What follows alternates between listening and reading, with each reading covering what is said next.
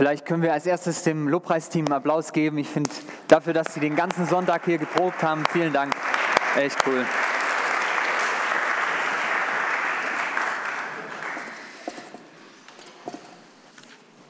Wer von euch hat Geschwister? Hui, Christen. Die, ähm, und wer von euch kennt so eine Situation, vor allem als Kind, wo irgendwas ausgefressen war und es war nicht klar, wer es ausgefressen hatte? Also bei uns gab es das öfter, dass irgendwie in der Küche äh, stand ein neuer Kuchen oder der Süßigkeitenschrank wurde frisch aufgefüllt und dann hat was gefehlt und dann kam die Mutter oder der Vater und hat gemeint, hey, hier, ist, hier stimmt was nicht und dann war die Frage, wer war es? Kennt jemand so eine Situation? Okay, einige. Ähm, in der Situation war es ganz oft so, dass ich derjenige war, aber manchmal gab es auch die Ausnahme, dass es eine von meinen drei Schwestern war. Und in der Situation war für mich immer die große Hoffnung, dass die Wahrheit siegt und meine Schwestern bestraft werden. Und wenn es dann auch tatsächlich so geschehen ist, dass äh, die Wahrheit rauskam und eine meiner Schwestern es gesagt hat oder die Fingerabdrücke äh, bewiesen haben, es war sie, ähm, dann war das für mich sehr befreiend. Und es ist für mich so ein kleines Bild dafür, dass Wahrheit sehr befreiend sein kann. Wenn irgendwo Licht reinkommt und man selber nicht der Schuldige ist, dann kann das extrem schön sein. Aber es gibt noch eine andere Form von Wahrheit, die auch befreit, aber die geht eher so durch so einen Prozess, der auch ein bisschen wehtut. Ähm, da es auch was, hat was mit Schmerz zu tun. Und ähm, ich weiß nicht, kennt ihr so eine Erfahrung, dass ihr irgendwie Wahrheit in irgendeiner Art und Weise erlebt habt und es war schmerzhaft und trotzdem am Ende hat es irgendwie befreit oder es hat euch neues Leben eröffnet? Kennt ihr das? So, ja. Äh, für mich war, das ist, ähm, was, was für mich extrem schwer war, diese Erkenntnis irgendwann so mit 25, 26, kam so langsam diese Wahrheit in mein Leben, dass ich kein Fußballprofi mehr werde. Und Also ihr wisst nicht, wie sich das für ein Männerherz anfühlt, aber das ist echt schmerzhaft. Und ich habe äh, lange damit zu kämpfen gehabt. Bis heute bin ich mir noch nicht ganz sicher, ob ich es nicht vielleicht doch noch schaffe. Aber meine Frau erinnert mich regelmäßig an diese Wahrheit, ähm, dass es wahrscheinlich nichts mehr wird. Und Klar, einerseits tut es weh, aber andererseits eröffnet es mir auch extreme Lebensmöglichkeiten, weil ich jetzt nicht mehr damit planen muss, wie ich das alles mit den VfB-Spielen hinkriege, wenn ich dann Profi bin, sondern ich kann überlegen, was mache ich sonst noch jetzt eigentlich. Das war jetzt so eher ein lustiges Beispiel. Es gibt natürlich auch sehr viel schmerzhaft, schmerzhaftere Beispiel, Beispiele, wo Wahrheit ähm, einen Menschen sehr viel kostet und trotzdem am Ende dieses Prozesses vielleicht neues Leben wartet. Warum erzähle ich euch das? Weil ich denke, dass der Predigtext ähm, mit diesem zweiten Prozess der Wahrheit zu tun hat. Wir lesen gerade die, ja, den Prediger, das Buch Prediger und sind da jetzt in der dritten Predigt. Heute ist der Text dran 3, 1 bis 15. Und ich habe das Gefühl, dass was dieser Prediger machen will, ich nenne ihn jetzt einfach mal Kohelet, so wird er äh, an der Uni genannt, weil dieser Begriff Lehrer, äh, auf Hebräisch heißt er Kohelet und man weiß nicht genau, ist das Salomo oder um wen handelt es sich. Ist einfach eine Person, die da schreibt, die da ihre Erkenntnisse vermittelt. Ich nenne den jetzt mal Kohelet. Und dieser Kohelet, der nimmt uns mit auf einen Weg ein Stück weit. Und ich denke, dieser Weg hat was damit zu tun, dass wir eine Wahrheit vor Augen geführt kriegen, die mich erstmal geschmerzt hat, aber im Prozess und im Lauf dieser Predigtvorbereitung habe ich gemerkt, wie viel Leben da drin liegt in dieser Wahrheit. Und das würde ich jetzt, wenn ihr Bock habt, einfach mit euch zusammen mal angucken und wir gehen so ein bisschen durch den Text und schauen, ob wir diesen Prozess nachvollziehen können und ob vielleicht am Ende auch für uns äh, neues Leben und Freude und Erfüllung liegt, auch wenn manches vielleicht schmerzhaft ist, was man auf diesem Weg so erkennt. Okay, der Text fängt an, Kapitel 3. Ich lese ihn einmal vor, es ist ein bisschen längerer Text, aber die meisten kennen den wahrscheinlich von euch aus von irgendwelchen Hochzeiten oder auch Beerdigungen, der wird immer wieder genommen. ähm, alles hat eine bestimmte Zeit und jedes Vornehmen unter dem Himmel hat seine Zeit. Geboren werden hat seine Zeit und sterben hat seine Zeit. Pflanzen hat seine Zeit und das gepflanzte Ausreißen hat seine Zeit. Töten hat seine Zeit und heilen hat seine Zeit.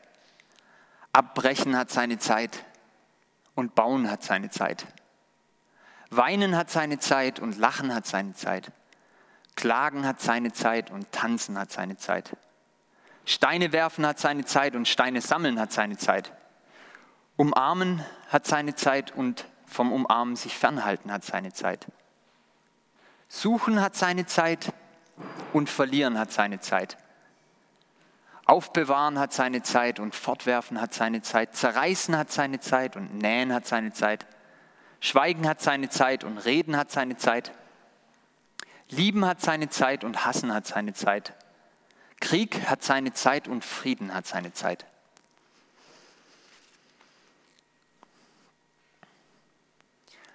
Ganz unabhängig von dem, was ich jetzt sage, ähm, finde ich das einfach einen krassen Text.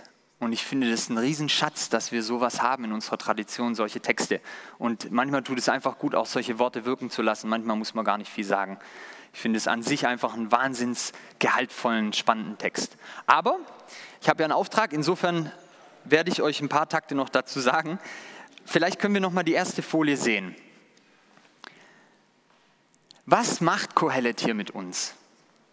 Ich glaube, er nimmt uns mit auf eine Reise und konfrontiert uns mit einer Realität, mit der wir alle zu tun haben.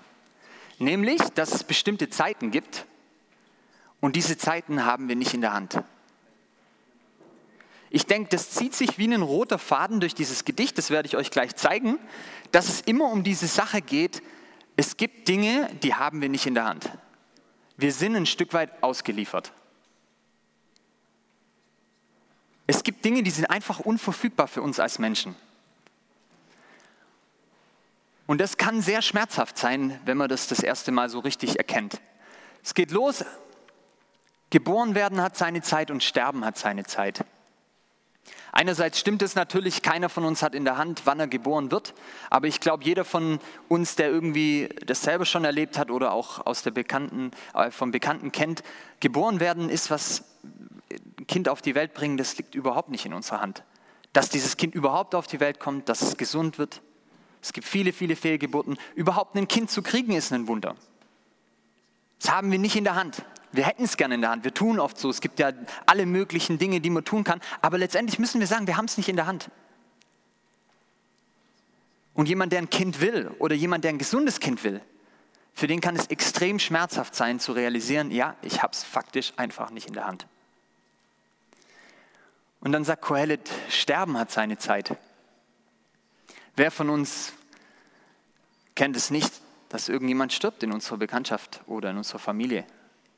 Und wir denken, warum jetzt? Was soll das? Und irgendwie ist klar, es ist nie die passende Zeit fürs Sterben. Die gibt es einfach nicht.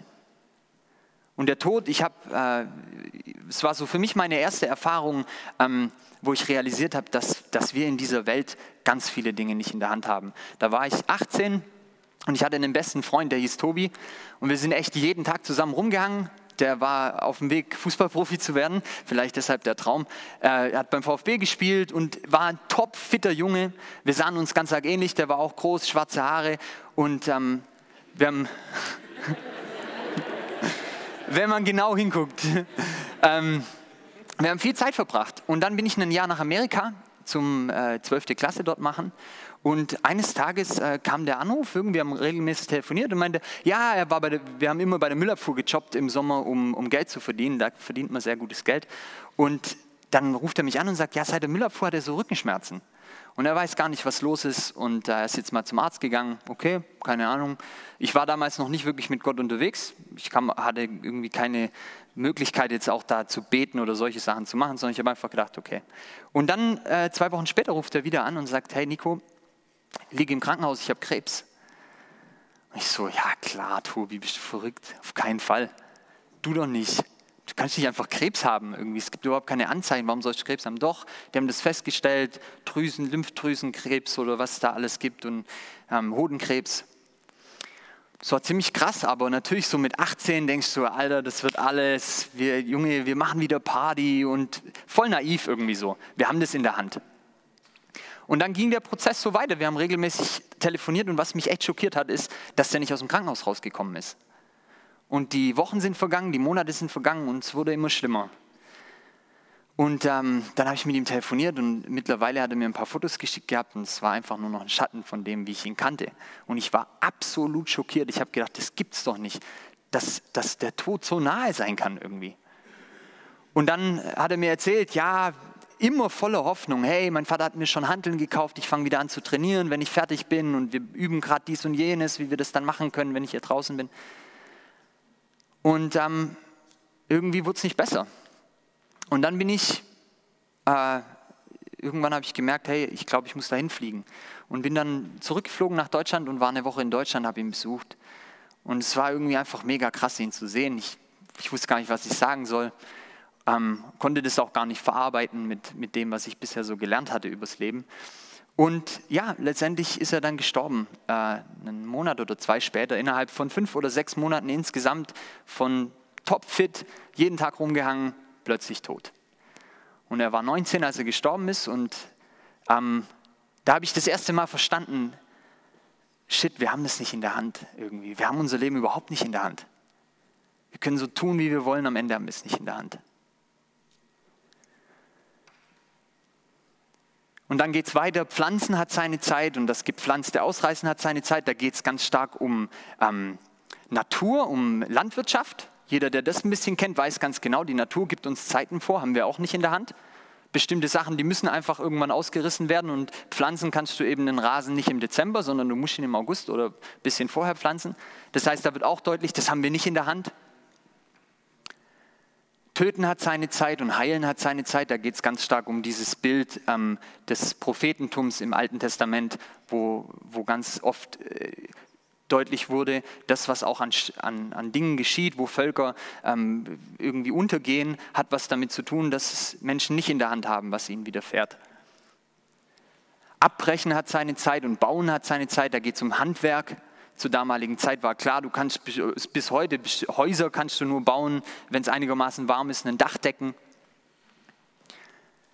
Weinen hat seine Zeit und Lachen hat seine Zeit. Da ging es nicht um den Weinen im Sinne von mir, mir ist was Schlechtes passiert, sondern damaligen Israel gab es bestimmte Trauerriten. Wenn jemand gestorben ist, dann äh, gab es bestimmte Dinge, die man gemacht hat. Und ein Ding davon waren die sogenannten Klagefrauen, die dann einfach eine bestimmte Zeit lang geweint haben, stellvertretend für die Familie und deutlich gemacht haben, die, da ist jemand gestorben. Ähm, Klagen hat seine Zeit und Tanzen hat seine Zeit. Da geht es auch um Festmäßigkeiten. Also ihr merkt, in jedem Vers geht es eigentlich darum, dass Kohelet uns beibringen will, es gibt so viele Dinge, die wir nicht in der Hand haben. Und dann kommt was echt Witziges, das ist ein kleines Rätsel. Steine werfen hat seine Zeit und Steine sammeln hat seine Zeit. Wer weiß, was damit gemeint ist? Hat irgendjemand eine Idee, was könnte damit gemeint sein? Steine werfen? Irgendeine Idee? Also ich habe hab ein bisschen nachgelesen, manchen Kommentaren, die sagen dann, ja, beim Steinewerfen, ähm, da geht es irgendwie darum, Sachen zuzuschütten, wenn man eine Stadt erobert und Steine sammeln, das sei so vom Feld Steine runterholen. Aber äh, wenn man sich das genau anguckt, wie im Hebräischen das funktioniert, dann steht im Hebräischen oft dieses Wort Steine werfen, hat was mit äh, ähm, Geschlechtsverkehr zu tun. Also da geht es sozusagen darum, dass man seine Steine als Mann wegwirft und ähm, von bestimmten Leuten diese Steine gesammelt werden. Und was, was Kohelet damit ausdrücken will, ist, und es wird in dem nächsten Vers, deswegen ist diese Deutung, äh, halte ich die für richtig, weil in den nächsten Versen geht es genau darum, umarmen hat seine Zeit und vom Umarmen sich fernhalten hat seine Zeit. Da geht es auch letztendlich um, ähm, um äh, Geschlechtsverkehr. Das Hebräische sagt ganz oft für, ähm, was wir Sex nennen, haben die irgendwelche Euphemismen und nennen das dann die Frau erkennen oder sich umarmen oder so. Aber man weiß, was damit gemeint ist. Und warum ist das unverfügbar für die Leute? Dürften die, keine Ahnung, man kann doch Sex haben, wann man will. Nee, ging nicht, weil es gab bestimmte Zeiten, wann die Frau rein ist und wann die Frau unrein ist. Und wenn die Frau ihre Tage hatte, dann gab es eine Woche vorher und eine Woche nachher, da ist die Frau unrein und da kann man keinen Sex haben. Das ist bis heute so bei den Juden, ähm, deswegen muss man sich den Übertritt zum Judentum gut überlegen. ähm, Suchen hat seine Zeit, wir haben ein Jahr in Jerusalem gelebt und es war echt hart, mit manchen Leuten zu sprechen, wie das so ist. Also, suchen hat seine Zeit und verlieren hat seine Zeit. Ich mache das jetzt nicht alles durch, ich könnte zu allem was sagen. Ähm, noch vielleicht die nächste Folie. Ähm, mit dem Krieg hat seine Zeit und Frieden hat seine Zeit. Ähm, das ist sozusagen die Klammer. Wir haben zwei Aussagen. Am Anfang dieses Geboren werden und Sterben hat seine Zeit und am Ende das ähm, Frieden, Krieg hat seine Zeit und Frieden hat seine Zeit. Und das sind so die zwei Pole, die ganz deutlich machen, es ist unverfügbar für uns. Weil für die Leute damals war ganz klar, ein Volk wird getroffen vom Krieg, das kann sich überhaupt nicht dagegen wehren. Wenn der König sich entscheidet, wir ziehen gegen Krieg, in, in Krieg gegen Ammon oder Aram oder wie die alle hießen damals, dann musste das Volk mitmachen. Und nicht nur das, sondern es gab sogar bestimmte Zeiten für Krieg. Und zwar meistens dann, bevor das erste Mal das Getreide im Frühjahr geerntet wurde. Das heißt so im frühen Frühjahr. Und zwar deswegen, weil man dann die Stadt besonders gut belagern konnte, weil die natürlich jetzt all ihre Vorräte aufgebraucht hatten und gewartet haben, dass die Ernte kommt. Das heißt, die meisten Kriege haben tatsächlich in dieser Zeit stattgefunden. Ich hoffe, dass der Punkt rüberkam, dass Kohelet uns hier deutlich machen will, Leute, es gibt zig Sachen, die wir nicht in der Hand haben. Und ehrlich gesagt, für mich ist das eine ziemlich schmerzhafte Erkenntnis weil wir leben in einer Welt, hier in Europa, in Deutschland, ähm, ich glaube, es gab selten eine Zeit, wo die Menschheit so getrieben war von diesem Gedanke, wir können alles. Yes, we can. Es gibt ein Lied, das höre ich immer wieder, ist ein geiles Lied, aber der Text ist krass, von Ben Harper. I can change the world with my own two hands. So dieser Gedanke, Leute, wenn wir es nur anpacken, wir können alles. Wir können Menschen heilen, wir können AIDS ausrotten, wir können die Natur unter Kontrolle kriegen. Wir schaffen das, wenn wir alle nur an einem Strang ziehen. Wir können alle Länder demokratisieren und wir können die größten Finanzkrisen einfach so äh, lösen, wenn wir nur alle dran glauben und die richtigen Dinge tun. Ich weiß nicht, ob ihr das kennt, dieses Gefühl, aber wir leben in einer Welt, wo irgendwie so für mich ein absoluter Machbarkeitswahn herrscht. Lest mal so ein Gedicht irgendwie in, in, in einer, im Bundestag vor oder so. Im Sinne von, seid ihr euch bewusst, was alles auch nicht geht? Und das ist dieser schmerzhafte Prozess, von dem ich vorher geredet habe, dass ich glaube, es kann für uns Menschen echt wehtun, wenn wir merken, wir sind vielleicht doch nicht Gott. Vielleicht ist es faktisch nicht so, dass wir alles in der Hand haben. Vielleicht kann ich nicht bestimmen, wie mein Kind später aussieht, ob es gesund ist, was passiert. Vielleicht habe ich es auch nicht in der Hand, ob ich die gute Note schreibe, die ich mir vorgenommen habe. Vielleicht habe ich es nicht mal in der Hand, ob ich diesen Mann treffen werde, nachdem ich mich, nachdem ich mich sehne. Und was ich schon gar nicht in der Hand habe, ist, wann ich von dieser Erde gehen werde, wann ich sterbe. Ein Zeichen dafür, dass wir in einer Welt leben, wo das gar keine Rolle mehr spielt, diese menschlichen Grenzen, wo jemand auch sagt, Leute, das können wir einfach nicht verändern, ist für mich, dass, dass in unserer Gesellschaft eigentlich gar nicht mehr über Tod offen geredet wird. Man tut einfach so, wenn es den nicht gibt. Das ist eigentlich verrückt, oder? Wir sterben alle mal und es ist ein Riesending für uns und für je, jeder hat damit schon Erfahrung gemacht, aber es spielt keine Rolle im öffentlichen Diskurs. Weil ich glaube, Wahrheit kann man nur anschauen, wenn man eine gute Botschaft mithören kann, sonst hält man das nicht aus. Und die möchte ich euch jetzt bringen, beziehungsweise euch erstmal zeigen, dass Kohelet diesen Weg durchgemacht hat. Wenn wir das Buch betrachten, dann merken wir, hier wird eine Geschichte erzählt. Das ist die Geschichte von diesem Mann und der macht bestimmte Erfahrungen. Und ihr habt in den letzten Wochen auch schon gehört, was der so gemacht hat. Der hat, äh, war König über Jerusalem, hat sich alles Mögliche vorgenommen, hat äh, zig Frauen gehabt, äh, Häuser gebaut, Weinberge gepflanzt und so weiter. Und am Ende hat er gesagt, hey, ist alles sinnlos. Warum? weil er letztendlich überhaupt nichts in der Hand hat. Es kann sein, sein Nachfolger kommt und verprasst einfach alles, was er hier aufgebaut hat. Kann sein, dass ein Krieg ausbricht. Kann sein, dass er stirbt. Er hat es nicht in der Hand. Und dann kommt ein ganz spannender Satz von ihm in Kapitel 2, ähm, Vers 22. Nee, nicht Vers 22. Hm. Hier, Vers 17, 2 Vers 17. Da hasste ich das Leben. Denn das Tun, das unter der Sonne getan wird, war mir zuwider. Das ist alles sinnlos und ein Haschen nach Wind. Und ich hasste all meine Mühen. Das ist dieser schmerzhafte Prozess, wo ein Mann, der gedacht hat, er ist der Größte, der war König, dem lag alles zu Füßen, der konnte alles machen, der hat plötzlich gemerkt, er hat es nicht in der Hand. Und dann ist krasse Verzweiflung eingetreten. Weil was willst du bitte machen, wenn, dir jemand, wenn dich jemand damit konfrontiert, dass du dein Leben und die Zeiten dieses Lebens nicht in der Hand hast und du kannst nichts dagegen tun? Dann kannst du eigentlich nur verzweifeln. Und wir merken, als Kohelle diese Geschichte erzählt, das Wort Gott taucht kein einziges Mal auf. Am Anfang, in den ersten zwei Kapiteln, erzählt Kohelet seine Geschichte ohne Gott. Und ich glaube, das erleben wir ständig bei unseren Kumpels oder wo auch immer wir uns rumtreiben, dass eigentlich die Leute der Wahrheit nicht ins Auge schauen können. Weil wenn du das machst ohne Gott, dann musst du total verzweifeln. Kann mir niemand erzählen, dass er das aushält, zu sehen, was wir alles nicht in der Hand haben und wie abhängig wir sind und wie ausgeliefert wir sind und trotzdem sagen kann, ja, und ich habe Mord Spaß, das Leben macht Sinn. Ohne Gott macht das Leben keinen Sinn. Wenn es für dich oder jemand anderen trotzdem Sinn macht ohne Gott, hat er noch nicht lang genug nachgedacht. Wenn du mal wirklich bis zu Ende durchdenkst, ob das Sinn macht, ob das Sinn macht, ob das Sinn macht. Und am Ende ist nichts, das ist wie eine Zwiebel, die du immer weiter abschälst. Und das ist die Erkenntnis, die er gemacht hat. Und jetzt ist die Frage, okay, und wie kommt er da raus? Wie geht es jetzt weiter irgendwie? Wenn er wirklich sagen muss, ja, ich, ich habe mein Leben gehasst irgendwie, angesichts dessen, was, was mir alles schon widerfahren ist.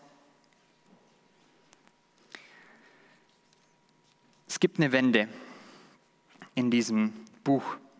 Und zwar sagt er dann plötzlich, ich habe das Geschäft gesehen, das Gott den Menschenkindern gegeben hat. Und jetzt kommt der Satz, der alles verändert. Alles hat Gott gut gemacht zu seiner Zeit. Alles hat Gott gut gemacht zu seiner Zeit. Das ist der Satz, der für Kohelet alles verändert hat. Wisst ihr warum? Nicht, weil plötzlich das Leben Sinn gemacht hat für ihn. Überhaupt nicht. Der hatte immer noch die gleichen Fragen. So wie ihr vielleicht gerade hier sitzt und mega viele Fragen habt. Warum passiert mir dauernd so viel Müll? Warum hat die Person sich von mir getrennt? Warum ist derjenige gestorben? Warum habe ich den Job nicht gekriegt? Warum sehe ich nicht so gut aus wie jene? Warum bin ich nicht so sportlich wie der? Warum hatte ich so scheiß Eltern? Warum hatte ich gar keine Eltern? All diese Fragen werden für Kohelet nicht gelöst. Aber was plötzlich in sein Leben kommt, ist Vertrauen. Er kann plötzlich sagen, jetzt glaube ich daran, dass es einen Gott gibt und der hat diese Welt in der Hand. Und er hat diese Welt gut gemacht. Auch wenn ich ganz vieles nicht verstehe, auch wenn ich viele Fragen habe, vertraue ich, dass es einen Gott gibt, der die Dinge zusammenhält. Und was da steht, das ist echt ein schönes Wort. Hier steht nicht nur Gott hat alles gut gemacht zu seiner Zeit, sondern im Hebräischen steht da Jaffe. Und das sagen heute noch die, die Israeliten. Wenn was richtig geil ist, dann sagen die Haya Jaffe. Und Jaffe heißt sowas wie geil. Also ja, gut, sehr gut, super, ja. Das heißt, er behauptet, wie Gott diese Welt gemacht hat, ist super. Und er redet nicht davon, dass er plötzlich alles versteht und erklärt uns nicht, warum es das und das und das und das Übel gibt und warum die Zeit jetzt gerade eintritt. Aber es kommt was in sein Leben und das nennt sich Vertrauen. Und das wünsche ich uns. In den Situationen, wo wir merken, wir haben es nicht in der Hand, wir, wir, wir, wir treiben wie so ein Stück Wasser, äh, wie so ein Stück Holz auf dem Wasser und irgendwie, man kann uns hierhin schwemmen und dahin schwemmen. Ich kann es gar nicht bestimmen, ob diese Ehe noch hält oder ob, keine Ahnung, diese Beziehung funktioniert. Ich, ich habe es nicht in der Hand. Ich habe es nicht in der Hand, wie meine Kinder werden, keine Ahnung. Dass wir in dem Moment Vertrauen fassen dürfen. Dass es einen Gott gibt und dass dieser Gott gut ist und dass dieser Gott die Welt in seinen Angeln festhält. Diese Welt ist nicht aus den Fugen geraten, Leute. Er hat die Kontrolle und er ist ein guter Gott.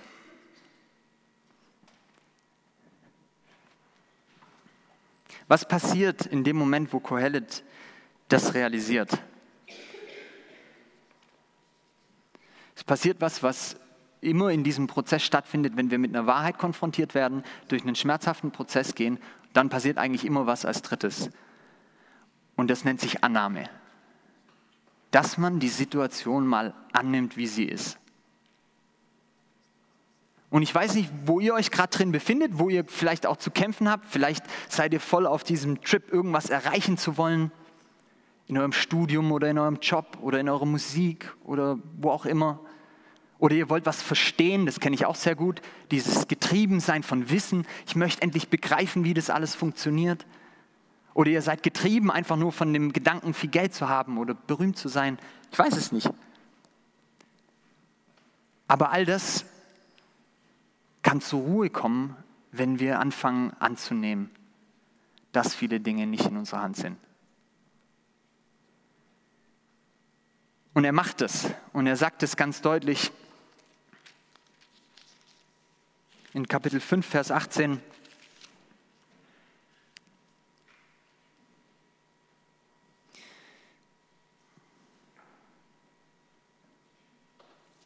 Jetzt finde ich es gerade nicht, sorry. Ähm, steht da irgendwo. Okay, noch bevor ich zum Schluss komme, was ist das Resultat von diesem Prozess, durch den er geht? Es ist was, was er die ganze Zeit wiederholt. Wenn ihr das mal durchlest, das Buch Prediger, dann werdet ihr merken, es gibt ein Thema, das kommt die ganze Zeit wieder. Und das ist das, was er jetzt im Folgenden sagt. Vers 12. Nachdem er gesagt hat, Gott hat alles sehr gut gemacht. Ich erkannte, dass es nichts Besseres bei den Menschen gibt, als sich zu freuen. Und sich in seinem Leben Gutes zu tun. Aber auch, dass jeder Mensch isst und trinkt und Gutes sieht bei allen seinen Mühen, das ist eine Gabe Gottes. Oder dann Vers 5,18. Auch jeder Mensch, dem Gott Ah, sorry, ich denke immer an 5,18. Hier, siehe, was ich als gut, was ich als schön erkannt habe, dass einer isst und trinkt und Gutes sieht bei all seiner Mühe, mit der er sich abmüht unter der Sonne. Das heißt, Kohellets Ergebnis von seinem Weg durch diese Erkenntnis durch, durch den Schmerz, durch die Annahme ist, dass er am Ende dastehen kann und sagen kann, weil ich diesen Gott kenne, weil ich Vertrauen habe, kann ich das erste Mal in meinem Leben mich wirklich freuen. Und ich möchte dich fragen, wann hast du dich das letzte Mal so richtig gefreut? So richtig genossen? Was Kleines, irgendwie, hier, er redet von Essen und Trinken. Da geht, das ist das most basic, was man sich vorstellen kann. Essen und Trinken. Wann hast du das letzte Mal was gegessen und du saßt da und hast nur den Moment genossen und hast gedacht, boah, diese Cornflakes, wie die auf meinen Zähnen knischern, und die Milch. Ah. Ich glaube, wir vergessen das oft. Deswegen schreibt das uns auch. Und vielleicht können wir das heute mitnehmen als Angebot von ihm, dass er sagt, wahre Freude, wahrer Frieden, wo wir richtig zur Ruhe kommen, der kommt dann, wenn wir lernen anzunehmen, dass wir nicht Gott sind, dass wir begrenzt sind, aber dass es einen Gott gibt, der diese Welt in den Angeln festhält. Und dann kann man mal wirklich chillen. Mit wie vielen Leuten rede ich und die sagen, hey, weißt du was, ich, ich habe einen Wunsch. Ich wäre gern einfach mal einen Tag nur relaxed. Ich würde gern mal entspannen, wirklich entspannen. Woran liegt es, dass die meisten von uns dauergetrieben sind, dauergehetzt sind? Weil wir verlernt haben, einfach uns zu freuen, einfach zu genießen. Die kleinen Dinge, und ich glaube, wir haben es deshalb verlernt, weil wir denken, so wie unsere Gesellschaft denkt, dass wir die Checker sind und alles können. Und Kohelet sagt uns, Leute, wir können nicht alles. Und wenn du vielleicht diese Woche das mal wieder vergessen solltest, dann denk einfach dran. Wenn du das Gefühl hast, wow, wie im Hamsterrad, ich bin nur am Laufen, ich bin nur am Machen, dann führ dir diese Wahrheit vor Augen und sag dir, warte mal, Nico, du hast es nicht in der Hand. Du kannst ganz viel machen, aber letztendlich hast du es nicht in der Hand. Und dann ist es vielleicht erstmal so ein Stich und du denkst, oh nee, ich habe gedacht, ich bin eigentlich der Größte. Und dann merkst du, okay, aber andererseits liegt da auch ein mega Freiheitspotenzial drin.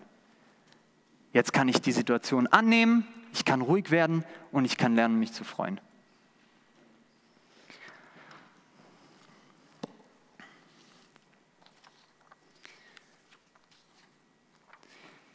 Ich bete noch zum Abschluss.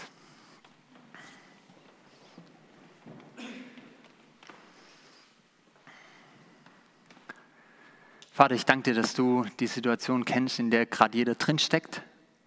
Du siehst die Hamsterräder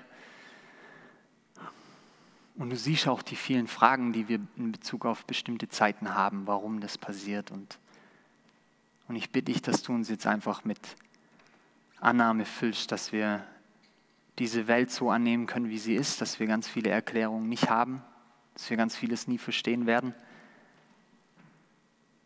und ich bitte dich, dass du uns gleichzeitig füllst mit mega Vertrauen, Vater, dass du gut bist, dass wir dir vertrauen können und dass wir entspannen dürfen.